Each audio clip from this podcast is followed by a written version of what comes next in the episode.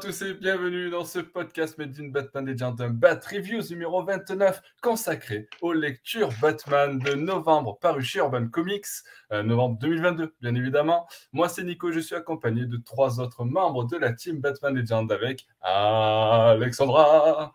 Salut tout le monde mais aussi vous allez prendre l'habitude de le voir dans nos podcasts sur YouTube ou de l'entendre sur les autres plateformes de podcasts. C'est Benoît.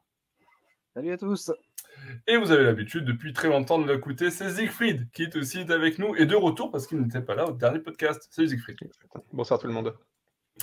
Alors, du coup, on est là pour parler des lectures Batman paru en novembre chez Urban Comics et euh, on va commencer assez fort avec Batman Detective Infinite tome 3. Et c'est Alex qui va nous en parler. Alors dis-nous tout, est-ce que ce euh, Batman Detective Infinite tome 3, ça vaut le coup? Alors, euh, je vais nuancer. Est-ce que ça le coup ou pas? C'est mmh. encore une fois, c'est une série infinite, donc on est sur un tome 3 et globalement sur les, je trouve, sur les tomes Batman et Batman Détective, il y a beaucoup beaucoup d'informations. Et typiquement, moi, je l'ai lu il y, a, il y, a, un mois et j'ai dû me le refeuilleter tout à l'heure parce que j'avais oublié. Euh, alors attention, l'oubli ah, ne veut pas dire que pas marqué. Non, il m'a pas forcément marqué. Euh, il m'a un peu marqué à la lecture. Il y a, des trucs qui, m'ont un peu intéressé. Donc, pour, revenir euh, légèrement, euh, on est sur un, récit où l'asile d'Arkham est détruit. Et on a un mystérieux homme qui s'appelle Dr. Weir et qui a lancé la tour d'Arkham, qui a pour objectif de traiter en profondeur les méchants. Donc, c'est-à-dire que c'est pas seulement des méchants, c'est des humains qui ont des, névroses, qui ont des, psychoses et qui peuvent être traités sous couvert d'un médicament, mais c'est un peu flou. Donc, on retrouve un peu la, journaliste qu'on a dans la série. Elle, est dans les premiers numéros d'Infinite ou elle est dans la série Batman? Je sais plus son nom, la journaliste, je ne sais plus. Mais vous la retrouvez dans, dans, dans cet homme-là qui, va, qui, va essayer d'enquêter. Évidemment, on a la Bat Family qui va être sur le coup avec Batwoman en contact avec Oracle et aussi Nightwing. Donc Batwoman va s'infiltrer dans la tour d'Arkham pour vraiment comprendre ce, qui se passe. Et pour le coup, c'était intéressant l'idée de se dire, euh, c'est pas seulement des méchants, c'est aussi des humains qu'on peut qu'on peut peut-être soigner. J'aime bien l'idée de, de, remettre Batwoman en avant, de la mettre un peu en infiltration, donc on la voit sans le costume et avec le costume, et toujours cette Bat Family que je trouve qui est, plutôt bien traitée, ou quand évidemment, bon, sans surprise, ça ne marche pas le traitement, hein, parce que c'est un faux traitement, donc s'ensuit suit un peu un, un, événement sur la tour d'Arkham où Nightwing va devoir s'infiltrer parce qu'on y retrouve Huntress dedans. Parce que dans les autres récits, Huntress a été touchée par, euh, par un mot, donc en fait, elle est connectée avec des victimes et elle, voit euh, des, des, des, des, scènes terrifiantes à chaque fois, donc elle, a, été, euh, elle a été mise là-dedans. Donc il y, y, y a, des choses un peu intéressantes. L'idée que Batman est loin de Gotham, il ne peut pas intervenir c'est aussi bien, mais globalement, le scénario est un peu faible. Enfin voilà, ça s'oublie vite. C'est beaucoup, beaucoup d'action, c'est très bourrin, et surtout, il y a des sortes d'allers-retours. Bah, typiquement, on nous dit la tour d'Arkham premier jour. Euh, après, on arrive au 18e jour. Après, il y a, un aller-retour parce qu'on on essaye de nous dire un peu, un peu c'est qui Dr. Weir et, pourquoi euh, il, essaye de lancer la tour d'Arkham. Donc, on a des trucs sur son enfance. Et euh, es là en mode, beau, j'aurais aimé un peu plus de, clarté en fait sur les passages aller et avant. Donc ça, c'était un peu, un peu dommage. Donc c'est pas mauvais, mais c'est pas, c'est pas transcendant quoi, globalement. Ouais, vous êtes du même avis, les gars C'est pas, c'est pas transcendant, Batman Detective Infinite tome 3 euh, bah moi pour ma part j'ai bien aimé. Euh, je préfère même presque des fois plus les, les Batman détectives que la série régulière. Euh, et là c'est vrai que mm, je sais pas, j'ai bien aimé. J'attends vraiment la suite pour savoir comment euh, comment ça va vraiment mal tourner. Mais euh, le deuxième récit qui est à la fin j'ai un peu moins un peu moins accroché. Mais le récit principal est, est, vraiment très. Enfin moi j'ai bien j'ai vraiment aimé. Ouais, tu, tu, trouves que c'est plus intéressant? Alors, c'est vrai que c'est un, un, retour qu'on fait euh, régulièrement dans les podcasts d'ailleurs, euh, sur le fait que Batman Detective euh, Infinite est parfois plus intéressant que le Batman Infinite. donc, Siegfried, c'est aussi, tu continues dans cette voie-là aussi, toi aussi? Non, moi je suis plutôt d'accord avec les nuances qu'aimait Alexandra. Bon, déjà, dans le podcast précédent, je disais que, désolé pour la politesse, mais c'était un, peu une idée à la con. Enfin, raser la ville d'Arkham pour le remplacer par une tour Arkham au centre de la ville de Gotham, on se dit tout de suite, c'est débile comme idée. Enfin, déjà, remplacer un asile par une tour, qu'est-ce que ça Déjà, il y a le même nom. Mettre la tour au milieu de Gotham, voilà, ça, a le même nom en plus. Enfin, qu'est-ce que ça change en termes d'enjeu? On, on, rapproche juste les super vilains et on suppose qu'il y a une arnaque quelconque dont on se fiche un petit peu. Donc, euh, bon, c'est un peu une idée à la con, quoi. Mais ce qui est chouette, c'est que dès le début du comic, on assume ça. Parce que, comme le disait Alexandra, en fait, euh, on nous montre tout de suite, on passe au-dessus du septième jour où on nous présente les soi-disant résultats positifs du traitement du docteur Weir, au 24e jour où on nous montre le chaos complet, où euh, la tour Arkham est, en flammes et euh, les, des, patients de la, tour, de la tour Arkham assassinent le docteur Weir en le jetant d'une fenêtre. Donc en gros, le docteur principal qui, qui est présenté comme un des personnages antagonistes principaux est tué à la dixième planche à peu près de, de ce long volume. Donc c'est intriguant parce que la structure est plutôt maline. On se demande comment le comic, pourquoi le comic grille aussi vite des cartouches qui sont aussi importantes que nous dire que ça va mal tourner et que le docteur est mort. Et euh, s'ils grillent ces cartouches aussi vite, c'est que probablement ils ont autre chose en réserve. Donc qu'est-ce qu'ils peuvent bien nous, bien nous réserver? Du coup, c'est plutôt intelligemment fait. Ils assument le fait que voilà, c'est une idée à la con, on le sait, le lecteur le sait. Donc, allez, à la, page 10, on vous dit bah, évidemment que c'était une idée à la con, c'était prévisible. quoi. Donc mais, comment est-ce que comment est-ce qu'on découvre que c'est Lacan et qu'est-ce que ça cache en fait? Qui est, qui est le, vrai manipulateur? Bon, ça c'est un peu décevant quand on découvre le vrai antagoniste. Euh, c'est mm. bon, j'en dis pas plus, mais disons que c'est un personnage qui a été lié à des intrigues extrêmement fortes, y compris des intrigues cosmiques dans l'univers de DC Comics. Donc c'est un personnage qui a une, une sacrée importance et qui a été utilisé dans une intrigue qui, le, qui ne le mérite pas. Donc c'est un peu un peu décevant. Et globalement, j'ai pensé plus régulièrement à Heroes in Crisis de Tom King parce qu'il y a quand même cette idée de de manipulation émotionnelle des, personnes qui fait qu'une personne, euh, un super vilain, peut se faire croire à lui-même qu'il est gentil et du coup qu'est-ce que ça implique en matière de, de, que, en matière de psyché quel impact ça peut avoir à la fois sur lui et sur la société qui l'entoure. Donc il y a des pistes qui pourraient être intéressantes psychologiquement sauf que bah, c'est dessiné d'une façon complètement lambda et surtout l'histoire alterne entre des moments où ça se prend plus ou moins au sérieux et des moments où c'est traité euh, de façon plus comique où il y a des moments où c'est tourné tourné plus comme euh, une espèce de truc d'action un peu lambda et du coup ça difficulté à trouver un ton vraiment sérieux, ça fait que les pistes psychologiques, en fait, c'est juste un prétexte un peu, un peu vain. Et ça fait que moi, mon opinion finale, elle est quand même assez négative, parce que je me dis finalement, c'est juste une espèce de petit filler, cette histoire. On sait très bien que mm. il va absolument, ça, ça, va aboutir à que dalle, alors que bon, on se disait, bon, c'est pas intéressant à la base, mais euh, mettre tous les, tous les super vilains, les plus ou moins liberté dans une tour au centre de Gotham, ça pourrait avoir un impact de fou, ça pourrait être le, le nouvel event qui va, qui va toucher Gotham. Et en fait, on sent tout de suite que on s'en fiche un peu, on s'en fiche du Docteur Weir, on s'en fiche un peu du super vilain qu'ils ont trouvé comme excuse. Et euh, cette histoire, elle n'est pas finie au bout du premier tome, puisque c'est que la tome la tour d'Arkham première partie, qui aura ensuite une tour d'Arkham deuxième partie. Bon, j'aurais préféré, disons que j'aurais préféré que cette intrigue soit traitée dans le Black Label, par exemple, où du coup on aurait eu un traitement presque expérimental, mais vraiment sérieux, avec une vraie patte graphique. Là où là, c'est traité un peu par-dessus la jambe, et du coup, ça fait que c'est pas intéressant.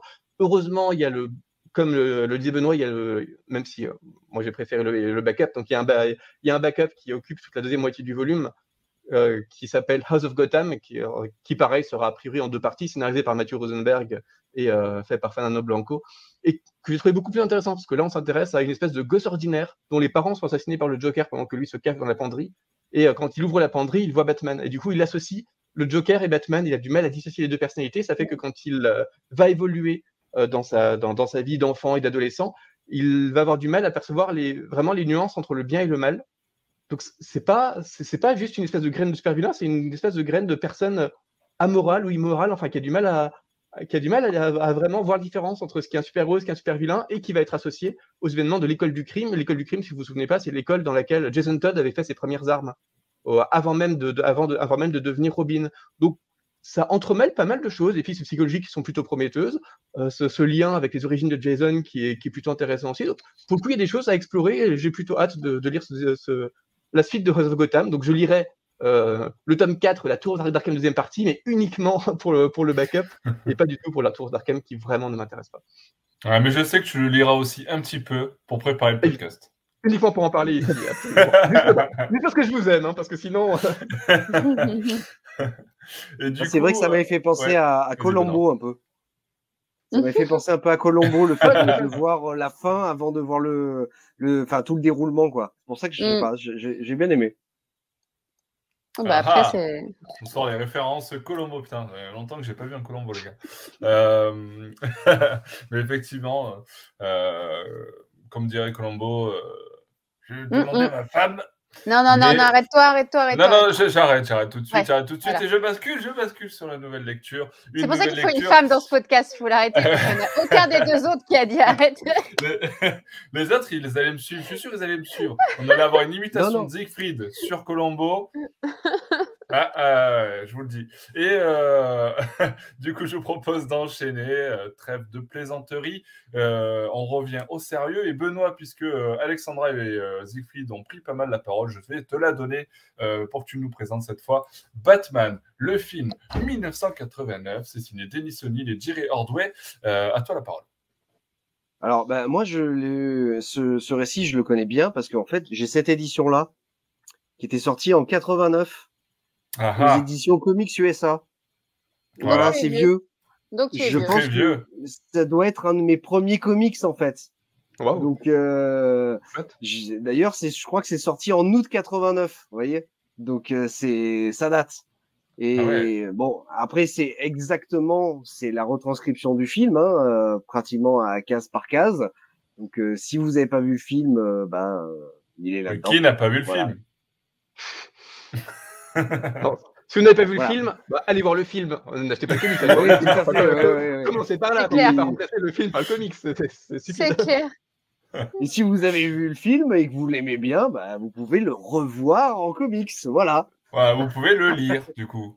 C'est ça, exactement. Ce qui apporte pas grand chose parce qu'effectivement, c'est un film. Donc, allez voir le film. Puisque tiré d'un comics, on en a fait un film. Et d'un film, on en a fait un comics. Il y a quelque chose quand même de pas, de pas cohérent. Mais bon, après, voilà, c'est c'est quelque chose d'assez classique. Les dessins sont, sont vraiment pas moches. Euh, c'est bon, c'est c'est assez vieux. Hein, ça, voilà, ça date de 89. Donc, euh, Ouais, donc c'est vraiment euh, case par case, ça reproduit, reproduit Ah l'histoire ouais, du oui, film. quoi. oui, Ouais. oui, oui, tout à fait. Oui, oui. C'est vraiment les, les plans de, de, de Tim Burton. Et Non, c'est franchement, c'est après c'est bien dessiné. Voilà, c'est moi je l'ai gardé parce que c'est une Madeleine de Proust. Je suis pas sûr de le recommander à l'achat. Voilà, il vaut mieux peut-être acheter le DVD ou le Blu-ray, ça sera mieux. Ok. Ou la version 4K maintenant qui est sortie en plus. Euh, pour vous faire plaisir.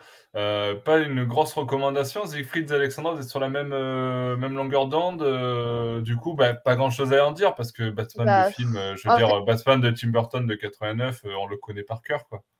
Quand je l'ai feuilleté et que j'ai vu que c'était vraiment, vraiment les mêmes cases, je me suis dit que ouais, moi, surtout, celui, les films de Burton, c'est quasiment mes préférés, donc je les connais par cœur, donc je n'ai pas ressenti le besoin de l'avoir en bibliothèque.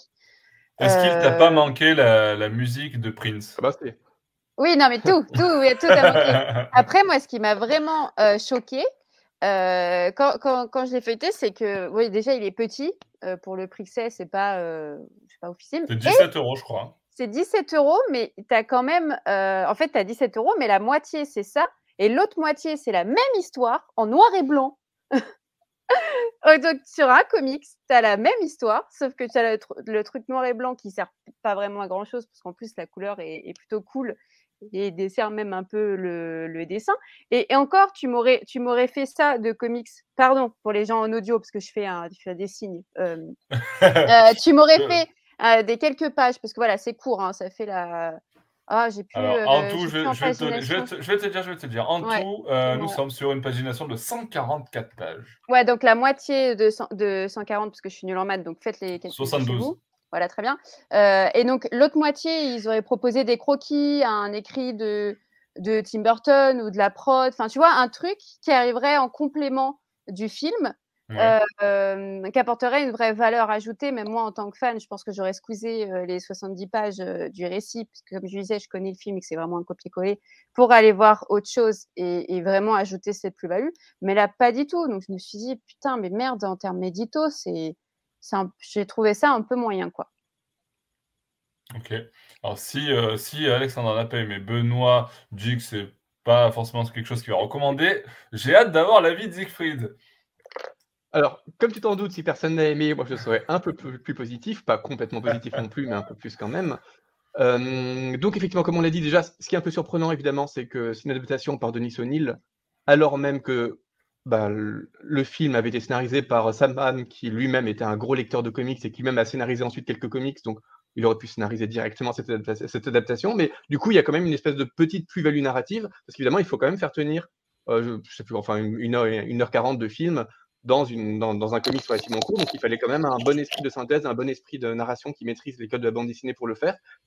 Et ça aboutit à une œuvre qui est un peu bizarre, parce qu'on sent que le duo entre O'Neill et Ordway s'est un peu battu pour mettre en page quelques vraies idées de composition. Quand vous regardez les pages, il y, en, a qui sont vraiment intéressantes, où il y a vraiment des, belles idées visuelles et quelques idées de bande dessinée, mais ça alterne avec des moments où, j'utilise plutôt des photogrammes euh, du film pour des passages un peu obligés, et avec d'autres où c'est juste des gros plans sur les visages, où on se soucie plus de représenter l'acteur que de dessiner un personnage du récit. Donc il y a vraiment des bizarreries où on sent qu'ils ont un peu le cul entre deux chaises, entre ben, faire juste l'adaptation du film et essayer de faire une œuvre de bande dessinée. Et euh, au lieu de... c'est ce que dit aussi un peu la préface, c'est qu'ils ont un peu manqué de temps pour faire ça, parce que le but était vraiment de sortir le comics plus ou moins simultanément euh, de, la sortie, de, la sortie du film. Et donc, forcément, ils ne pouvaient pas attendre que le film soit complètement fini pour le faire. Donc, ils devaient s'appuyer au fur et à mesure sur des photogrammes et euh, ajuster quand on leur disait, ben non, en fait, on a changé ça dans le film. Enfin, du coup, c'est un peu galère comme condition quand même pour, euh, pour aider le récit. Et en plus, Jerry Ordway, normalement, aurait dû profiter de l'ancrage de, de, quelqu'un d'autre, mais il a dû le faire lui-même, si, je me souviens bien, parce que l'encreur les a abandonnés. Enfin, du coup, il a dû travailler deux fois plus. Enfin, voilà, c'était vraiment pas des conditions idéales. Donc, ça fait qu'on sent, même à lecture du comics, qu'ils sont le contre deux chaises entre cette idée de juste faire une pure adaptation et quand même essayer de faire une bande dessinée. Ça fait que c'est un peu mieux qu'une simple curiosité. Euh, il y a quand même des planches qui sont intéressantes, il y a quand même un, traitement du rythme qui est intéressant, mais ça souffre de tous les défauts auxquels on peut s'attendre de la part de l'adaptation d'un film en bande dessinée, y compris une vraie difficulté à transmettre des émotions. Parce qu'on on est souvent sur le rythme du film, donc on passe, euh, on passe d'une scène à l'autre, même si euh, dans une vraie, dans une bande dessinée complète, en fait, on sent que parfois on aurait besoin de quelques vignettes de plus, quelques pages de plus pour asseoir une situation et pour ressentir une émotion. Bah non, là le film il passe à la scène suivante, donc on passe à la scène suivante. Donc on respecte plus la rythmique d'un film que la rythmique d'un comics, et forcément ça fait que ça, il y a des choses qui marchent pas aussi bien que, enfin ça marche pas du tout aussi bien que, dans le film. On ressent pas du tout ce qu'on devrait ressentir à ces moments-là et ce qu'on aurait pu ressentir face à une vraie bande dessinée à part entière. Donc bon, c'est pas c'est pas inintéressant, c'est un peu plus qu'une curiosité, mais c'est pas non plus fondamental. Et bon, effectivement, il y a cette deuxième partie euh, qui est un petit peu étrange. Donc c'est pas c'est pas tout à fait la même chose en noir et blanc. En fait, c'est plus précisément, c'est les crayonnés. Donc, c'est vraiment la partie, des, c'est les crayons de Jerry Ordway avant l'ancrage. Donc, je pense que pour ceux qui sont dessinateurs dans l'herbe, ça peut être intéressant parce que c'est toujours intéressant de voir bah, ce qui reste, ce qui précède, ce qui précède l'ancrage, c'est vraiment l'ancrage qui fait, permet de passer du brouillon à un état, un état définitif et propre. Donc voir comment, à la base, ça, avait été crayonné par le dessinateur, ça, peut être une curiosité pour certains, mais c'est une curiosité voilà, qui, comme je dis, est, un peu technique, qui risque d'intéresser davantage les dessinateurs que les autres, parce que en soi, les, quand on est un peu néophyte et qu'on voit les quand on, et qu'on voit les crayonnés, on se dit bah oui, c'est la même chose noir et blanc. Il n'y a, pas, a pas une différence assez flagrante entre le crayonné et le dessin et l'ancrage final pour que vraiment ça soit, ça soit indispensable. Donc voilà, c'est une œuvre un petit peu curieuse que je recommanderais pas non plus, mais qui pourrait en intéresser certains pour, au moins pour la manière dont Denis O'Neill et Jerry Ordway, qui sont quand même des personnalités assez importantes, euh, tentent de se, greffer sur ce, cette exigence un peu particulière d'adapter un, film en, comics. Voilà, donc, euh, ou alors si vous êtes fan de storyboard euh, de cinéma, ben, pourquoi pas. c'est peut-être aussi un petit peu ce genre de, procédé qui pourrait vous plaire.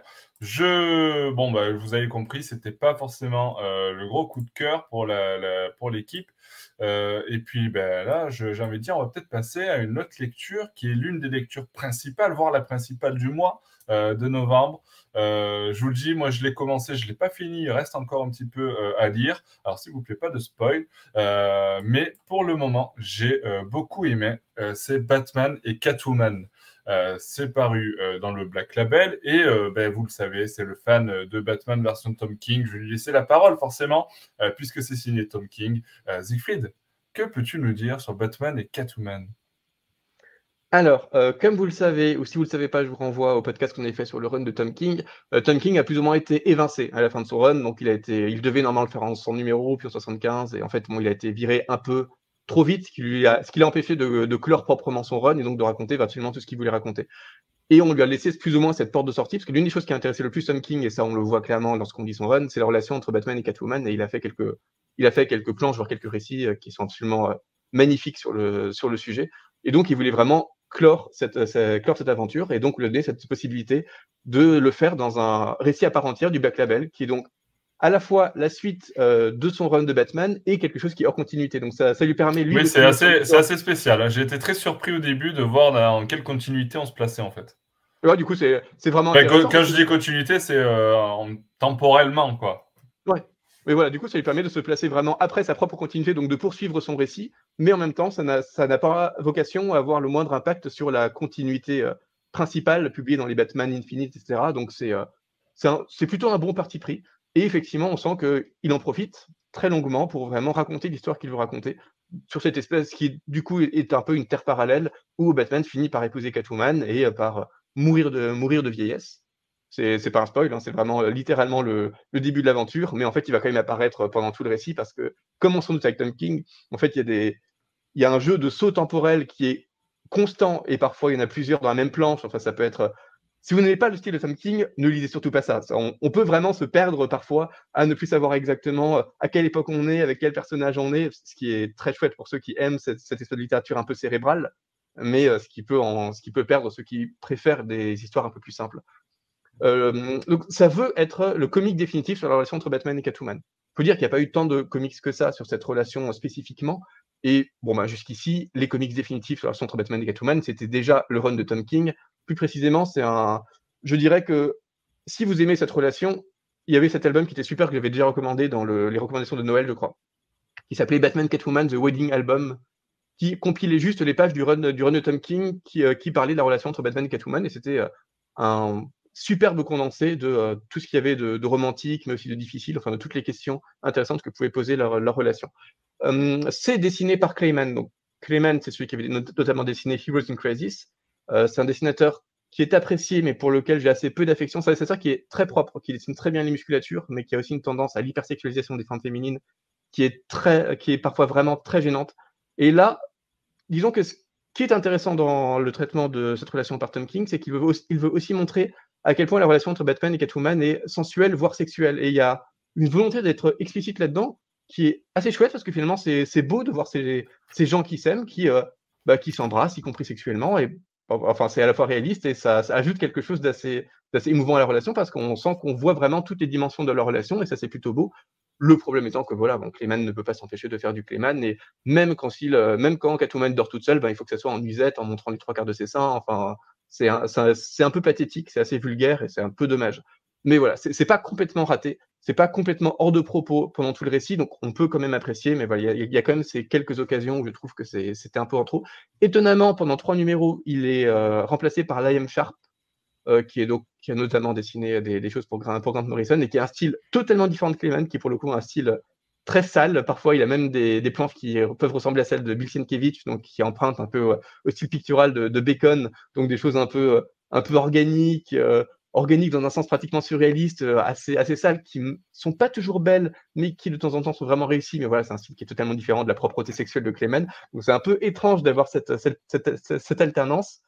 Mais bon, c'est pas, pas mal. Ce qui est intéressant donc surtout, c'est que Catwoman, elle est, elle est assez superbement écrite. C'est un personnage qui est à la fois brisé et qui est fort, enfin qui, dont on sent que euh, bah, elle, en a quand même bavé pour, euh, pour se construire et euh, se construire parfois en opposition aux autres, parfois dans une espèce de, de cynisme, mais qui l'empêche pas de s'attacher aux autres. Enfin, on sent que c'est vraiment un personnage. Et du coup, on voit aussi pourquoi elle peut attirer et fasciner Batman. Et en fait, on comprend pourquoi chacun, chacun des deux peut admirer, à la fois admirer et à la fois craindre l'autre. Et c'est assez fort de parvenir à ressentir ça. Bon, après, comme l'histoire est assez longue, ça peut aller assez loin, et, y compris dans des dimensions un peu déplaisantes. Je trouve qu'on on finit par accentuer un peu trop le côté euh, garce, j'ai envie de dire, de Catwoman. Euh, voilà, le côté. euh, D'ailleurs, je, euh, je te coupe rapidement, mais Ouais, tu bien. dis que c'est lent. Effectivement, ça fait plus de 440 pages. Ouais, tout à fait. Donc, euh, on finit par, euh, à force de vouloir l'écrire dans ce- cette revendication d'indépendance du personnage qui est effectivement constitutive du personnage et qui est assez chouette, on finit par la rendre un peu garce par moment, un petit peu, un petit peu trop. On comprend, hein, mais du coup, ça peut être aussi au détriment de l'émotion. Et ça, c'est dommage parce que ce que j'aime chez Tom King, c'est justement que même si sa construction est toujours très cérébrale, il parvient toujours à faire ressentir des choses qui sont, qui sont vraiment très belles. Et euh, là, parfois, il est un peu tenté par la surécriture, de même que comme c'est, enfin, il y a une chose que Tom King aime beaucoup, c'est justement montrer le plus mauvais côté des personnages, mais justement pour que ensuite on puisse avoir une réconciliation avec le lecteur où on, comprend pourquoi le personnage a été aussi mauvais et quand le personnage commence à, revoir un peu le soleil, on peut vraiment être ému. C'est quelque chose qui est vraiment qui est constant dans l'écriture de Tom King, dans l'ensemble de son œuvre et qui est toujours très beau. Et euh, bah, le problème, c'est que bah, ce, que tu disais, comme l'histoire elle fait plus de 400 pages, bah, là, ça arrive régulièrement en fait. Les personnages euh, sont, sont, hyper durs et mesquins, puis euh, on, voit une embellie qui nous émeut, puis ils sont de nouveau durs et mesquins et on revoit une embellie. Et à force de faire ça, on voit un petit peu trop la ficelle et ça peut rendre les personnages un peu plus antipathiques et rendre l'émotion un peu plus difficile. Ce qui fait que euh, j'ai un peu moins apprécié la fin.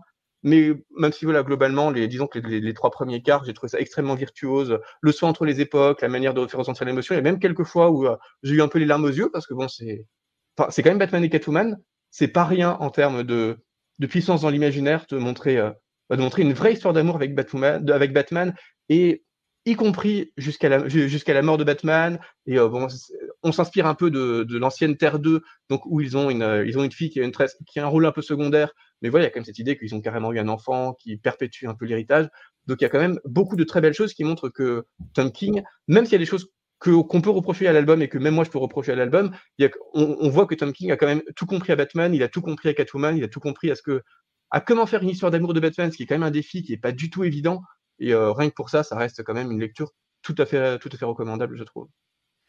Euh, alors juste avant d'enchaîner, de, de, proposer la parole à Benoît et Alex, je, pense qu'on peut, euh, après ce long monologue euh, sur Batman et Catwoman de Siegfried, tirer l'alerte. Siegfried, bien entendu, euh, vous le savez, mais euh, Benoît, je, crois avoir entendu, vu passer comme ça un message que toi, tu avais été, que tu étais un petit peu moins emballé par ce Batman et Catwoman. Est-ce que tu peux nous, nous en dire?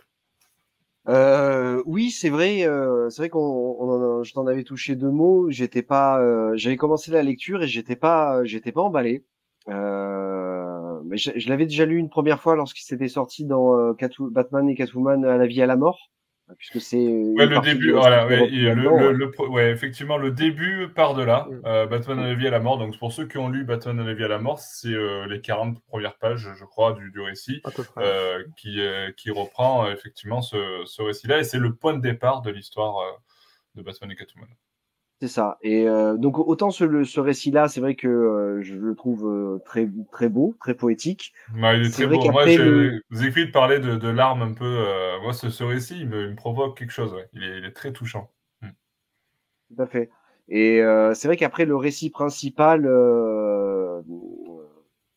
le, le, récit principal, ben, j'ai un petit peu plus de mal. Autant c'est vrai que quand j'ai fini la, le, le volume entier, je me suis dit, j'ai quand même pris une claque parce que j'ai quand même bien apprécié. Euh, c'est vrai qu'après le récit principal, il est quand même assez difficile à suivre des fois euh, avec les allers-retours. Euh, il peut y avoir euh, deux ou trois périodes dans la même page. Je trouve que c'est pas non plus, euh, ouais, c'est pas c'est pas hyper simple à suivre quoi. Il faut faut quand même un petit peu s'accrocher. Mais après, je suis euh, là pour le coup, j'aime pas Tom King euh, dans le dans le la série régulière qu'il a eu sur Batman. Autant là, c'est vrai que c'est un volume que j'aime bien. J'aime la relation avec Batman et Catwoman, euh, même si je suis un peu d'accord avec euh, Siegfried sur le, le, comment est Catwoman, euh, où, elle aussi entre le bien et le mal. Et j'ai du mal à comprendre la relation qu'elle a un peu avec le Joker, à ne pas parler de, de tout ce de tous les méfaits qui pourrait, euh, de tous les crimes qu'il qui peut commettre. J'ai beaucoup de mal avec ça. Mais, euh, mais après, c'est vrai que c'est beau et j'aime beaucoup la, la, partie surtout après la mort de Batman, où on voit comment elle gère avec sa fille. Euh, c'est euh, non, c'est honnêtement voilà, c'est vrai que j'avais pas aimé, j'avais pas accroché au début, début de la lecture, et finalement à la fin, une fois que j'avais vraiment fini l'album, ouais, voilà, j'aime Tom King en fait quand il fait des récits complets en une fois euh, qui n'ont rien à voir et qui sont pas trop longs. Ok, ok. Euh, Alex, toi, de ton avis sur, sur ça, tu veux rajouter quelque chose par rapport à ce que dit euh, les garçons? Ah, euh, tu attends, ton micro est, ton micro est, micro est coupé. Vas-y.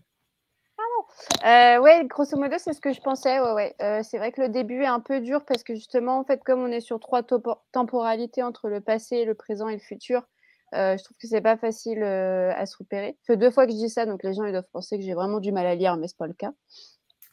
Euh, et, et après, non, j'ai adoré. Puis comme comme le disait Siegfried, c'est très rare finalement qu'il y a des récits sur une sur Batman et Catwoman et plus largement sur une relation amoureuse et sur, sur l'aspect aussi de la vieillesse, de voir Céline vieillir, le, le, poids du costume, la transmission avec sa fille.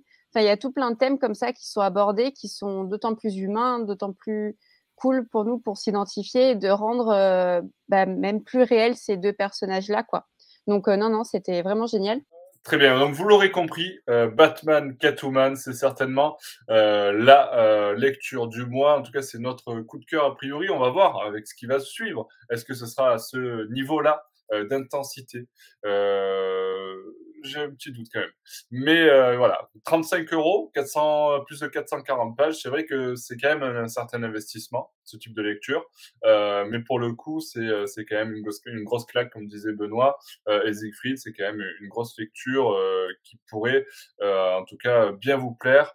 Donc, donc voilà, vous avez un petit peu notre avis sur ça. Et on va enchaîner tout de suite avec une lecture. Alors tout à l'heure, on, parlait euh, d'une lecture qui était liée à un film. Cette fois, on va parler d'une lecture qui est liée à un jeu vidéo, puisque euh, on va parler de Gotham Knights, euh, Gilded City. Je sais pas si je le dis bien, euh, mais en tout cas, ce sont les deux premiers numéros d'une série de six numéros qui sont publiés chez Urban et qui reprennent en fait une sorte de préquel au jeu vidéo qui est sorti Gotham Knights.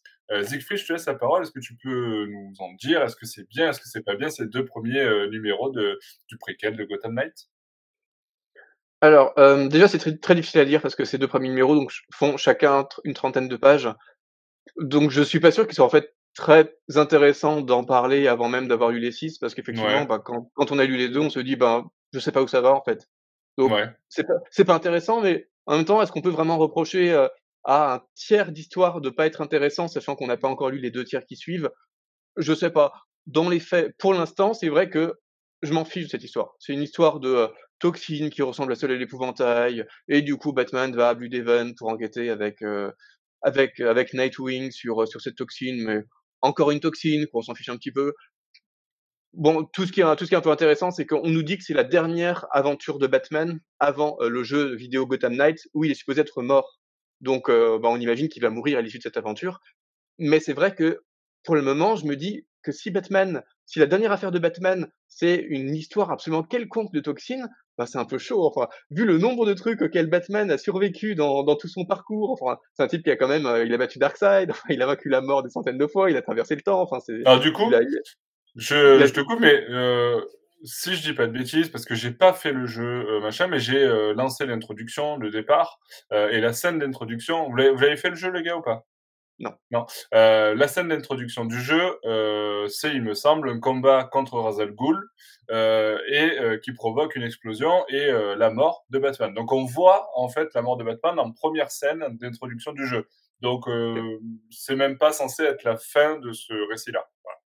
Bah, ouais, peut-être qu'à la fin de cette histoire, on va comprendre que c'est Raz qui tire les ficelles, du coup. Enfin, j'imagine. Ouais. Voilà, c'est supposé, ouais. supposé comme être la dernière affaire de Batman. C'est vrai que pour une dernière affaire de Batman, ben, elle est d'un manque d'intérêt qui est assez criant et qui est pas du tout digne de l'ultime enquête du grand détective. Donc, on va voir comment ça évolue, mais enfin, on a quand même un tiers de l'enquête. On imagine que les deux derniers tiers, le, le, dernier tiers, ça sera plutôt des combats. Donc, il reste globalement qu'un tiers pour vraiment asseoir l'histoire. Et pour l'instant, c'est pas très intéressant. D'autant qu'il y a ce, cette espèce de jeu de temporalité où, en fait, on essaie de suggérer que la crise qui arrive, la, la crise de toxine qui arrive à Gotham actuellement serait liée à des événements qui ont eu lieu en, 1840, en 1847. Donc, il y a, il y a, il y a plus d'un siècle et demi. Et, euh, bah, comme on n'a qu'un tiers, on a du coup on a un retour dans un retour dans le passé à la fin du premier fascicule, à la fin du deuxième fascicule. Pour l'instant, on a du mal encore à comprendre quel est le lien avec l'époque contemporaine. Du coup, c'est pas on a on a vraiment du mal à s'impliquer là-dedans. En plus, ces retours dans le passé sont partiellement mal dessinés, alors que autant au présent ça se lit assez bien, autant au passé c'est c'est pas très bien dessiné et ça n'a aucun sens en termes de topographie de costumes. Enfin, c'est pas du tout des costumes de 1847, c'est vraiment ridicule. Il y, a, y, a, des personnes en en, en costard cravate, d'autres qui vivent dans, dans, dans des tentes alors qu'il y a des buildings et des usines derrière et euh, des femmes qui sont habillées dans une espèce de robe renaissance. Enfin, c'est vraiment hyper bizarre et hyper schématique. Enfin, vrai, vraiment, ça m'a, ça, ça m'a sorti encore plus de l'histoire. Alors que déjà, de revenir dans le passé sans nous expliquer pourquoi on revenir dans, le passé, ça me sortait déjà de l'histoire. Mais enfin, là, vraiment, c'était un peu le dernier clou dans le cercueil. Bon. Euh, du coup, je me demande si c'est, on, on, on, va attendre évidemment la fin pour juger, mais pour l'instant, j'ai quand même l'impression que c'est un peu une excuse pour vendre les codes pour du contenu exclusif qui sont euh, inclus dans chaque album. Parce qu'évidemment, c'est la, grande pub, c'est euh, acheter l'album et puis vous pourrez euh, avoir, je sais pas quel contenu cosmétique, un casque pour Hadoud ou que sais-je, ou des stickers pour les motos dans le jeu vidéo dans l'album. Mais bon, voilà, c'est très très loin d'avoir l'intérêt d'Injustice ou même de Fortnite, donc je rappelle qu'on l'avait vraiment beaucoup aimé et qui pourtant avait un peu la, même fonction, qui était de d'être lié, d'être lié à des jeux vidéo et de contenir des codes exclusifs, mais où il y avait une, une ambition qui était vraiment surprenante et qui en, faisait des comics dignes d'intérêt, même pour ceux qui s'intéressaient pas aux jeux vidéo. Là, si vous intéressez pas aux jeux vidéo, même si vous intéressez aux jeux vidéo, je vois pas trop l'intérêt, mais si vous intéressez pas aux jeux vidéo, pourquoi dire ça? Enfin, il y a, y a tellement mieux. Donc, on va attendre la fin, mais pour l'instant, c'est vraiment, euh, c'est vraiment, ça vaut vraiment pas le coup. Ouais, Benoît, tu es aussi sur euh, la même longueur d'onde pour, euh, Ouais, tout à fait. Je suis, je suis, je suis d'accord à, à 100%. Euh, je, juste, je rajoute deux choses. C'est que pour le, pas à peu près pour le même prix, je pense que les gens devraient se ruer plutôt sur euh, les urban nomades et acheter euh, le récit de Snyder. Voilà, ça se, je veux dire, pour le même prix, il vaut mieux. euh, euh, et deuxièmement, je trouve que le l'encart avec le prix, on peut pas l'enlever. C'est pas un sticker ce qui est collé. Donc en plus, vous achetez une BD avec une superbe, euh, une superbe couverture de Capulo. Et vous pouvez pas enlever ce prix dégueulasse qu'il y a dessus. Donc, euh, donc ouais, non, je suis, je suis d'accord là. Bon, je passe mon chemin. Bah, ok, bon, bah, voilà, vous l'avez compris. Bon, pas bah, après, attention, c'est que le premier tiers du récit, on verra après. Voilà, mais... En plus, voilà, comme dit, c'est c'est 4,90€, on se dit, c'est pas très cher, 4,90€, mais 4,90€ pour 30 pages. Sachant qu'il va falloir multiplier par 6, donc au final, vous en aurez pour, euh, pour une trentaine d'euros. Ah, pour une trentaine d'euros, autant acheter un vrai volume urbain, un vrai beau volume urbain, ou, comme le disait Benoît, autant acheter, euh, autant, autant acheter 6 urban nomades. Enfin, c'est, ça, ça a pas de sens. Mais il faut pas se faire avoir par 4,90€, c'est pas cher. Bah si, c'est super cher pour une trentaine de pages, à ce point quelconque pour l'instant. Bien sûr. On rappelle que euh, Batman et Catwoman n'est qu'à 35 euros pour 440 pages. Euh, voilà. mais c'est vrai on rappelle aussi que j'ai pas de PS5, donc si quelqu'un en a une à vendre, pas de cher, euh, à, à, rabais, je suis preneur. Oui, oui, oui. Aussi, c'est pas cher parce qu'à vendre, il y en a qui en auront à vendre, mais euh, peut-être pas dans les tarifs que tu voudras mettre. On fait, des petites annonces. Alors, j'ai une casserole. Vente Clio 2. Euh, enfin bref, euh, du coup, bon, vous l'avez compris, on a un peu dégénéré euh, dans cette partie parce que ben, ce préquel à Gotham c'est pas si intéressant que ça. Voilà, je pense que c'est la conclusion qu'il faut en tirer de, de cette partie-là. et je vous propose d'enchaîner avec une nouvelle lecture. alors pour ceux qui nous, voilà, bah, qui nous suivent, hop, vous avez ceux qui nous regardent sur YouTube en tout cas, parce que vous pouvez peut-être pas le voir sur le, podcast, euh, Alexandra euh, nous avait euh, quitté un petit instant et regardez la magie du, de YouTube. Hop, elle réapparaît. Voilà. Euh, voilà. Hola, ¿qué tal? Euh, donc, euh... bien. Parti, je pars sur Espagne, là, je suis revenu avec du Et voilà, c'était très rapide avec le jet euh, Bruce Wayne. Mais avec Wayne Company, ça va très vite. du coup, je voulais te passer la parole, Alexandra, pour que tu nous parles de Batman Shadow War. Voilà, cette très belle couverture colorée, beaucoup de couleurs. dans cette couverture, Alexandra, qu'as-tu pensé de ce Shadow War? Alors, Batman Shadow qui est un crossover de scénarisé par Joshua Williamson et dessiné en partie par Howard euh, Porter, mais il y a aussi un autre dessinateur. Alors attendez, je trouve son nom. Moi, j'ai beaucoup aimé, qui s'appelle Victor Bogdanovic. Ah, Mazel Tov, j'ai réussi. Euh... et donc, euh... c'est un podcast international. Hein, ah, ah, ouais, je vous le dis les gars. Et donc ce, ce, ce, titre se veut crossover, donc le, le crossover d'ici le plus marquant. Eh ben non, ça ne m'a pas marqué. Putain, je suis vachement négative en ce moment, je vous jure, c'est ah. c'est pas ma faute, c'est la leur. Mais euh, et donc il y a, y a, vraiment des bons trucs pour resituer. On est on, on, est tout de suite à on est à la suite euh, pardon de Robin euh, Infinite euh, avec ses, ses, trois premiers tomes où euh, Robin s'est rapproché de sa mère, Talia Al Ghul. Il a fait un combat où il a pu rencontrer d'autres jeunes, dont Ravageur, qui est euh, la fille de Deathstroke. Il est aussi euh, proche de son père euh, Ra's al Ghul. Et dans ce titre-là, euh, Ra's al Ghul a réfléchi, on on comprend pas trop pourquoi, au tout début du récit, il se dit, voilà, on va faire une, allocution publique pour donner leur secret, donc le secret de la de, de cette famille-là, avec Talia. Et il se fait, enfin, il se fait assassiner. En tout cas, c'est ce qu'on prétend par Deathstroke, qui, qui a été, qui est tout de suite visible.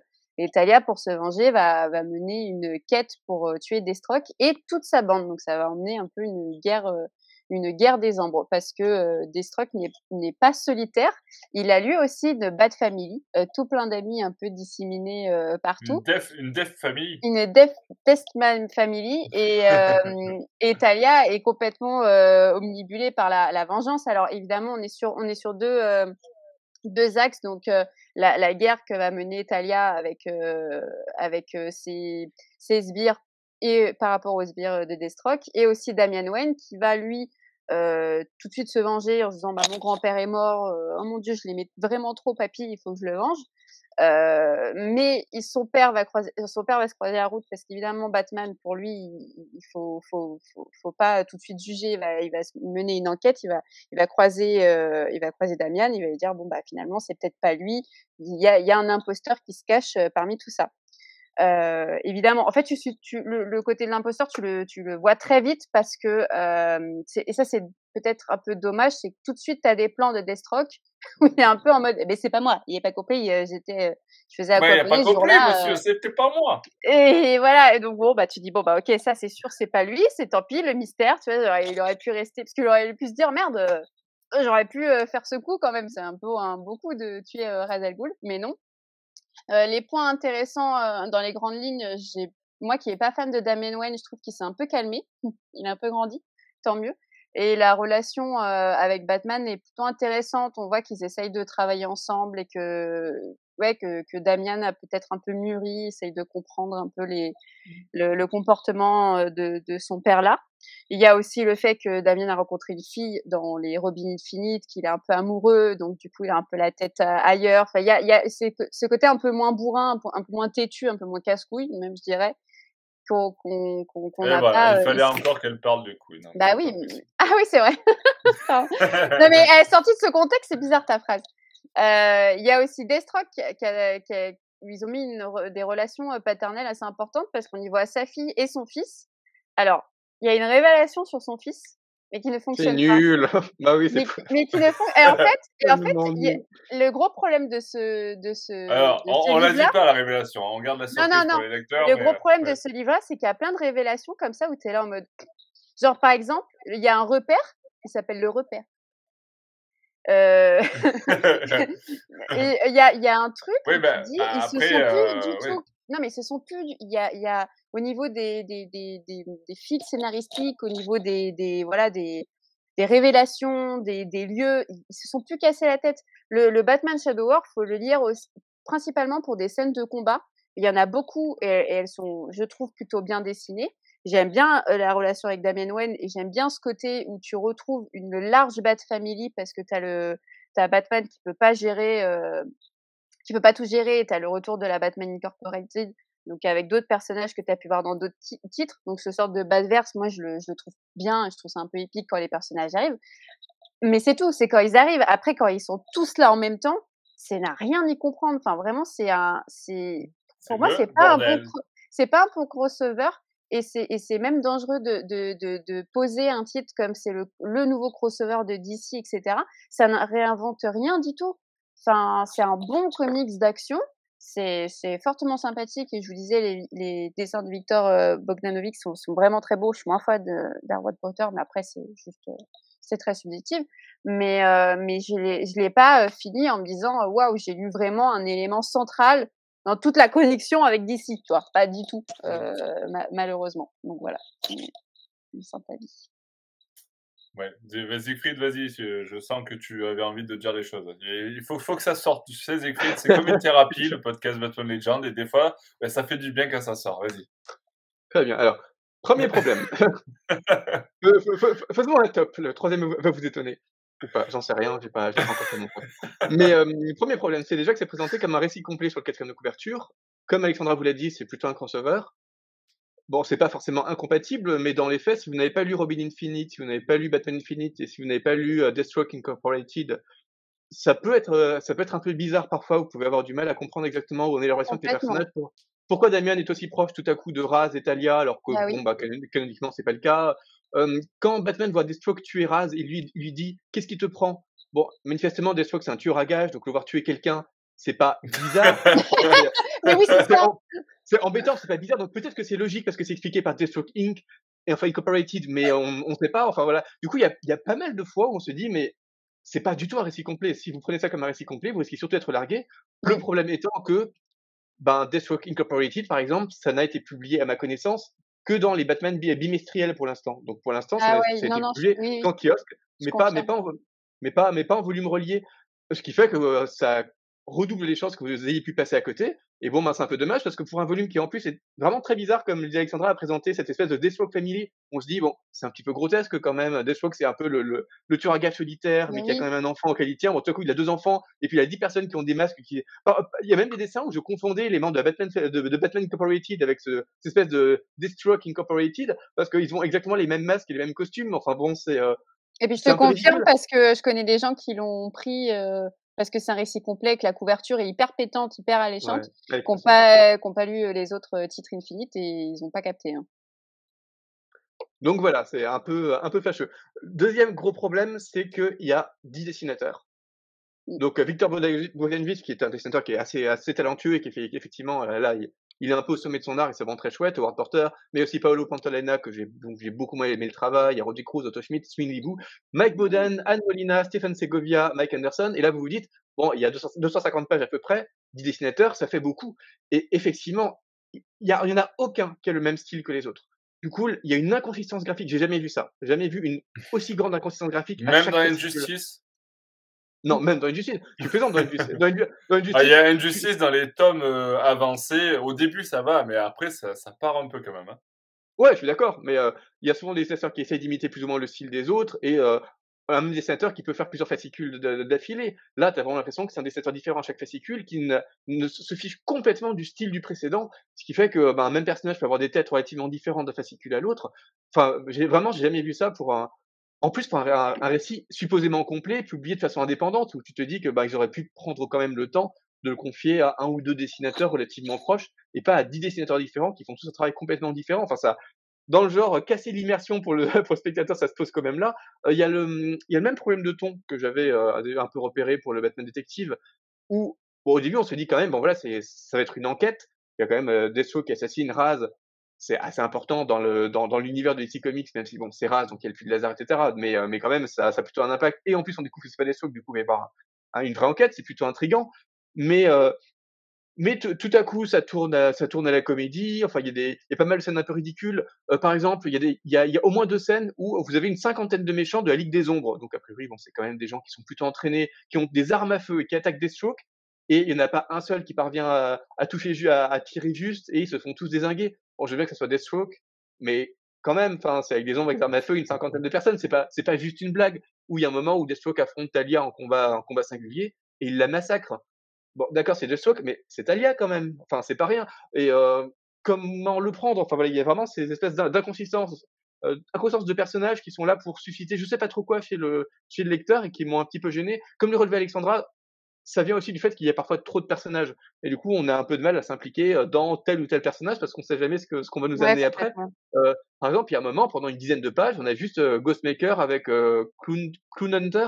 Ouais. Euh, pe- pendant dix pages, on a, euh, on a Dina Lance avec, avec Angel Breaker. Euh, pendant dix pages, on a Harley.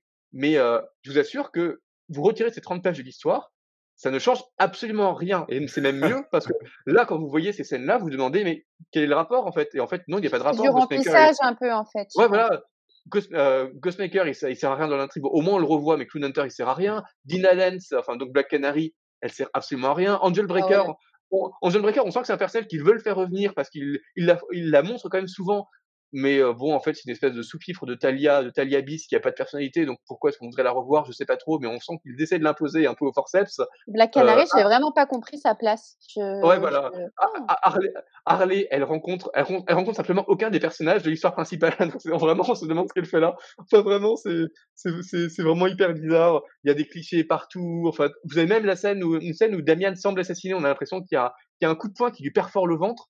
Et en fait, à la case d'après, littéralement, donc deux secondes après, il est en pleine forme et il se bat avec encore plus de vigueur qu'avant. Bon, il faut savoir ce que vous cherchez à dessiner, mais là, clairement, il y a des gens qui ont, qui, qui savaient pas trop ce qu'ils dessinaient. Enfin, c'est vraiment, c'est vraiment bizarre. Enfin, pour moi, c'est vraiment médiocre. Il y a un seul truc que je sauverais un peu, mais qui sauve pas du tout l'album. C'est les, les, scènes entre Batman et Talia Al Ghul. Parce que, enfin, c'est une histoire d'amour que j'ai toujours trouvé plutôt chouette parce qu'elle est hyper, euh, enfin, c'est une histoire d'amour qui est évidemment hyper complexe. Talia, c'est même pas Catwoman. Talia, c'est vraiment une espèce d'incarnation d'une espèce de mal un peu, de mal un peu pur dont on sait très bien que elle ne cherche pas du tout la moindre rédemption et qu'elle ne cherchera jamais la moindre rédemption. Et quand même, il y a cette fascination réciproque entre Batman et Talia. Et puis j'adore le fait que Talia appelle Batman mon bien-aimé. Enfin, que malgré euh, les années, les combats, euh, tout ce qui les sépare, elle continue d'avoir cette, euh, ce vrai amour pur pour lui. Et il y, a, y a même une scène de baiser entre les deux qui est clairement la scène la mieux écrite du volume parce qu'il y a plein de moments qui sont hyper mal écrits dans, dans, ce, dans ce volume. Et pourtant, il y a ce moment qui est assez romantique, qui est assez joliment écrit, assez juste. J'ai trouvé ça assez, assez, fou euh, parce que ça, ça correspondait pas du tout à, au standard d'écriture auquel nous avez habitué le reste de l'album.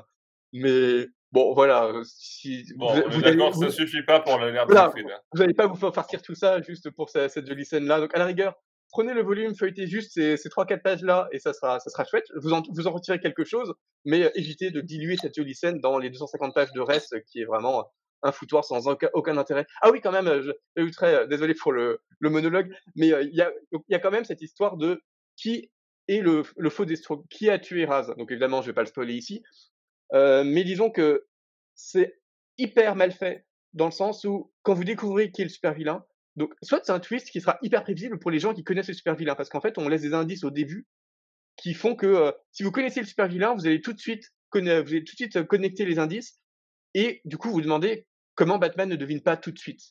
Si vous ne connaissez pas le super vilain, vous vous en fichez complètement de la révélation. Le twist n'a absolument aucun intérêt parce que ben vous le connaissez pas en fait, donc il y a pas de, y a, pas de surprise. C'est c'est vraiment vous dire après 250 pages, ah, en fait le méchant c'était un tel. D'accord, je le connais pas. C'est supposé être un twist, c'est supposé être une surprise. C'est c'est quoi en fait? Qu'est-ce que je suis supposé ressentir devant toi, Album Et euh, voilà. Enfin du coup dans, dans, dans les deux cas c'est c'est hilarant dans le mauvais sens du terme, soit parce qu'on se demande comment Batman ne devine pas un truc qui est supposé être évident pour lui, qui, connaît, qui est quand même supposé connaître un peu le modus operandi des différents super vilains de son univers, euh, soit parce que ça marche terriblement pas sur le, sur le lecteur euh, qui se contrefile cette révélation. Enfin voilà, c'est bref, c'est vraiment un truc qui ne marche à aucun niveau. Poubelle, désolé, mais poubelle. Benoît, je sais que tu en as fait. on peut retrouver ta review écrite sur, sur batmanlegend.com. Mais tu peux, tu peux profiter du podcast pour, pour en parler. Je sais que certains auditeurs ne regardent pas forcément toutes les reviews qu'on rédige sur le site, donc tu peux, tu peux aussi donner ton avis sur, sur le récit. Euh, bah, ils ont qu'à aller lire la review. Non, je déconne. voilà, allez lire la review. Fin de ce podcast. euh, moi, je, je, je, suis d'accord avec Alexandra et Siegfried. Je rajouterai juste euh, une chose. Euh, moi, ce qui m'a vraiment, euh, ce qui m'a vraiment marqué dans ce récit, c'est j'ai de la peine pour Damian. C'est quelque chose que j'ai écrit dans la review, mais j'ai vraiment de la peine pour lui, quoi euh, où, euh, dans les premières pages, on voit Batman qui lui dit euh, si j'avais été là, euh, Alfred serait encore vivant, quoi. Il se prend une tarte dans la gueule, ce pauvre Damian. J'ai là vraiment de la peine pour lui. Voilà, je je peux pas supporter la relation qu'ils ont ensemble. Euh, c'est c'est vraiment je c'est faut arrêter faut arrêter de lui donner des enfants à Bruce Wayne. Hein. Il n'est pas fait pour être père. Voilà, faut faut arrêter à ça. il faut, faut stop. Euh, et, et, je suis désolé, mais, mais Batman, euh, non, il avait Catwoman, euh, non, non, pas Talia. Je, je, non. non, voilà. Non, mais après, je suis d'accord, c'est pas, c'est vraiment pas un, un récit à, qui a marqué dans les annales. Euh, ouais, je, Donc tu restes bloqué, Benoît, en fait. Hein. C'est juste Catwoman, pas Talia et, et Batman sans enfant, d'accord? Ouais. Non, mais pas. Il est pas fait pour être père là. Dans mais non, ce, mais là, quand on le voit, il est pas justement, il, il est pas trop père là. Enfin, c'est ce que je disais. Je trouve que Damien a, a, a grandi, qu'il arrive à, à, comprendre en fait les, les actions qu'a pu faire Batman parce que lui aussi se rend compte qu'il est dans ce monde-là un peu héroïque avec les, les méchants et, et, les, et aussi avoir une copine qui est qui est une héroïne ou pas. Et donc j'ai l'impression qu'il y a une sorte de de pardon. Il lui pardonne et il essaye d'avancer et de se dire bon bah finalement euh, on fait l'enquête ensemble et comme Et comme je, je peux aussi bien gérer, euh, tu me laisses, euh, on va faire à ma manière. Il y a une case, il y a ça où on disait ça, ça va pas être comme toi, tu, tu veux le faire, ça va être à ma manière. Et Batman dit oui. Oh, je sais pas, je me rappelle plus s'il dit oui, mais en tout cas, il a hoché la tête, donc on va prendre ça pour un oui, tu vois, venant de Batman. et, et j'ai trouvé ça cool. ostentatoire. J'ai trouvé ça cool que qu'il qu soit pas encore dans cet éternel discours de non, I am Batman, je suis plus fort et c'est moi qui décide, tu vois. Il y a, je trouve que c'est l'évolution et le côté positif de ce comics là pour moi. Ah, tu, tu imites bien Batman, tu peux T'as vu? Batman Ouais, I am Batman. Non, mais c'est vrai que moi, je suis fan de, de, de Morrison, euh, oui. qui, a, qui, a, qui a créé le personnage, quoi. Et j'avais beaucoup aimé ce qu'il avait fait dans le, ce que va potentiellement donner Damian quand il sera Batman dans le futur, etc. Et c'est un personnage que j'aime beaucoup euh, en tant que Robin. Et le voir évoluer, on avait vu déjà ça dans l'année du sang, qui était, euh, qui était pour moi un, bon récit. Et, et là, c'est, ça fait plaisir de le voir, euh, de le voir grandir. Voilà, donc euh, Robin prend ses ailes, euh, mais vous ne prenez pas trop euh, votre argent pour ce récit, puisqu'effectivement, il n'a pas été, euh, en tout cas, dans. Très bien noté par nos rédacteurs. Mais bon, euh, après, vous avez tout le loisir de le lire, hein, bien entendu, et de vous faire votre propre avis sur ce récit Batman Shadow War, même si on vous conseillera toujours Batman et Catman. donc, j'enchaîne, on parlait tout à l'heure de Injustice. Euh, et pourquoi pas euh, parler maintenant de Injustice 2 Voilà. Le retour, le retour pourquoi? Parce que c'est l'intégrale euh, d'Injustice 2 qui est publié chez Urban. Et cette fois, c'est le premier tome de cette intégrale. Euh, c'est Benoît qui va nous en parler. Euh, Vas-y, dis-nous tout, Benoît. Est-ce que euh, cette intégrale, alors déjà, qu'est-ce qu'elle regroupe par rapport aux anciennes éditions, si tu as les infos, et où est-ce qu'on se situe au niveau de l'histoire? Alors, au niveau de l'histoire, ça se passe après le jeu vidéo. Alors moi, j'ai honnêtement, j'ai lu les bandes dessinées, mais je n'ai pas joué au jeu vidéo. Donc, euh, j'ai simplement eu un résumé euh, du jeu. Mais donc, ça se passe après. Après Batman le premier Injustice. C'est ça. Après que voilà, après que Batman ait, ait gagné face à, à Superman euh, et qu'il est voilà, qui est qui est qu'il est triomphé.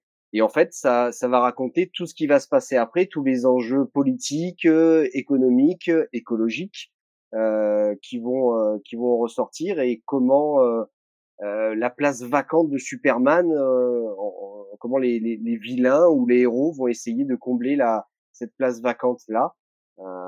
donc c'est c'est intéressant. Moi, j'avais beaucoup aimé le, le, la première partie. Alors je ne sais pas exactement ce que ça regroupe en termes de, de publication euh, ouais. sur l'ensemble des volumes qui ont été qui ont été pré euh, prépubliés. Euh... Voilà, ça va jusqu'au 14, jusqu'au numéro 14. Donc euh, j'imagine que ça doit faire, ça doit représenter quoi, deux, trois volumes? De Injustice 2, non? Je sais pas, deux volumes peut-être? Je crois qu'il y en aura trois. Ouais, donc ça doit représenter deux volumes. Il me semble qu'Injustice 2 c'est six, six tomes. Euh, je sais plus si vous avez les infos, les gars. Ouais, mais, je regarde. Euh, ouais, Injustice 2, je crois que c'est six tomes, donc si c'est euh, en trois parties, ça doit représenter les deux premiers tomes euh, de Injustice 2 euh, dans la publication initiale, en tout cas, mm. chez, euh, chez Urban Comics. Euh, justement, Injustice, moi je sais que ça m'a beaucoup marqué sur le fait qu'il y ait beaucoup, beaucoup de dessinateurs différents dans tous les volumes. Là, on est sur la même euh, longueur d'onde, on est aussi sur un crossover avec beaucoup de dessinateurs, où il y a une certaine cohérence avec juste une, quelques dessinateurs? Euh, alors, euh, non, il y a une, il y a plusieurs dessinateurs, mais pour moi, il y a une cohérence, euh, une cohérence dans, dans l'ensemble du, du récit. Euh, il y a que simplement la, la partie euh, avec euh, avec Supergirl où vraiment là il y a un, un style graphique qui, qui, qui, change un peu mais euh, enfin, moi ça me rappelle beaucoup le, le, les premières les premières BD sur euh, le premier Injustice l'année enfin ouais. l'année 1 mais sur le, ouais, le ouais, premier gros volume quoi. Euh... du coup c'est les numéros 12 à 14 non euh, non 1, 1 à 12 et 14 ouais ah oui c'est ça ouais ouais. Ouais. Euh, vas-y vas-y Benoît tu peux continuer dans ton l'élaboration. non, non. Après tout ce que tout ce que je voulais dire, c'est moi ce qui m'a intéressé dans le récit, euh, c'est simplement en fait voilà euh, comment ils vont gérer, euh, sans forcément que ça soit euh, en eux-mêmes des à la fois des super héros, mais à la fois des des, des humains. comment ils vont gérer le fait de de pallier au fait que bah, c'était le plus grand d'entre eux qui, euh, qui a commis des crimes, euh, qui a été un dictateur. Comment derrière ils, vont ils vont réussir à gérer, à remonter des gouvernements, à remonter tout un système euh, et, et empêcher ceux qui veulent prendre la place, malheureusement. donc ça, ça au niveau voilà au niveau politique, j'aime je, beaucoup. Et puis Tom Taylor fait un, un travail assez fantastique sur l'ensemble sur l'ensemble de cette saga Injustice. Oui, parce que c'est toujours, euh, j'ai dire, le trio euh, de tête de Injustice, à savoir Tom Taylor, Bruno Redondo et Daniel Sampere. Alors là, je vois qu'il y a aussi euh, Mike Miller qui, Mike, Mike Miller qui, qui a ajouté à ça. Mais, mais je sais que bon, le, le trio Redondo, Sampere, Taylor, qui était, on va dire, le trio qui a initié Injustice au départ en termes de comics, et là aussi, donc ça doit effectivement euh, permettre cette, cette continuité-là. Euh, Siegfried, euh, Alexandra, je ne sais pas si vous voulez rajouter quelque chose sur Injustice 2, vous de votre côté. Est-ce qu'il y a des choses que vous voulez remonter? Si ça m'est lu. Ça m'est lu? Il y a lu. Non, c'est un des trucs qui me, qui me, qui me manque à ma grosse PL de Batman, mais je, je les ai pas lus. Voilà. Ok, Siegfried, j'avais lu assez, j'avais lu assez longtemps, donc j'avoue ne pas trop m'en souvenir. J'avais trouvé ça la preuve, je l'ai oublié, euh, nettement moins mémorable que Injustice 1 parce que Injustice 1 posait quand même énormément de, questionnements, politiques. Enfin, forcément, c'était extrêmement intriguant de voir comment ce Superman allait devenir de plus en plus tyrannique alors même qu'il est supposé euh, se croire toujours super héroïque et comment Batman allait organiser une résistance. Enfin, il y avait, c'était super intéressant en termes de mobilisation de tout l'univers d'ici Comics dans, euh, par, par le prisme de cette espèce de d'uchronie euh, supermanienne. Enfin, c'était, c'était, forcément, c'était intriguant et assez chouette. Là où cette Injustice 2, je trouvais aller dans des, bah, prenait des sentiers qui étaient beaucoup plus prévisibles et clairement moins novateurs que, que le premier. Même, voilà, en termes de dessin, c'était, c'était un peu plus propre, euh, quand même, globalement. Enfin, on avait quand même Rodondo, Samperi, on avait quand même quelques, quelques dessinateurs de talent qui n'étaient pas leurs meilleurs, mais qui faisaient des choses assez propres. Mais voilà, je ne me souviens pas assez dans les détails pour, euh, pour émettre vraiment une opinion. Oui, oui, c'est vrai que c'est certainement moins surprenant que le premier Injustice qui lui euh, euh avait euh, avait euh, bien plu à sa sortie. Voilà, je, je vous propose de conclure ce podcast après une heure euh, d'enregistrement. merci Benoît, merci Alex, merci Siegfried pour votre intervention dans ce podcast et merci encore à tous ceux qui nous écoutent régulièrement. Je vois que vous laissez de plus en plus de messages, que ce soit sur YouTube ou sur Twitter, Facebook, Instagram parfois. donc merci, merci encore. et je vous invite à continuer à laisser des messages, à nous donner vos avis à, vous sur les récits qui sont traités dans nos podcasts. Euh, on se donne rendez-vous très bientôt euh, pour un nouveau podcast et euh, ben, n'hésitez pas à, nous rejoindre sur. si vous avez aimé, je le dis jamais sur YouTube, je peux le dire. Allez hop, j'y pense. un petit pouce bleu, ça fait toujours plaisir. Et pour les autres, n'hésitez pas à laisser vos avis, vos commentaires et autres messages bienveillants euh, sur Facebook, sur Twitter, sur Instagram, sur batmanlegend.com. Et voilà, je conclus ce podcast euh, comme cela. Merci à tous et à très bientôt pour de nouvelles aventures de Batman. Ciao, ciao, ciao. Salut. À bientôt.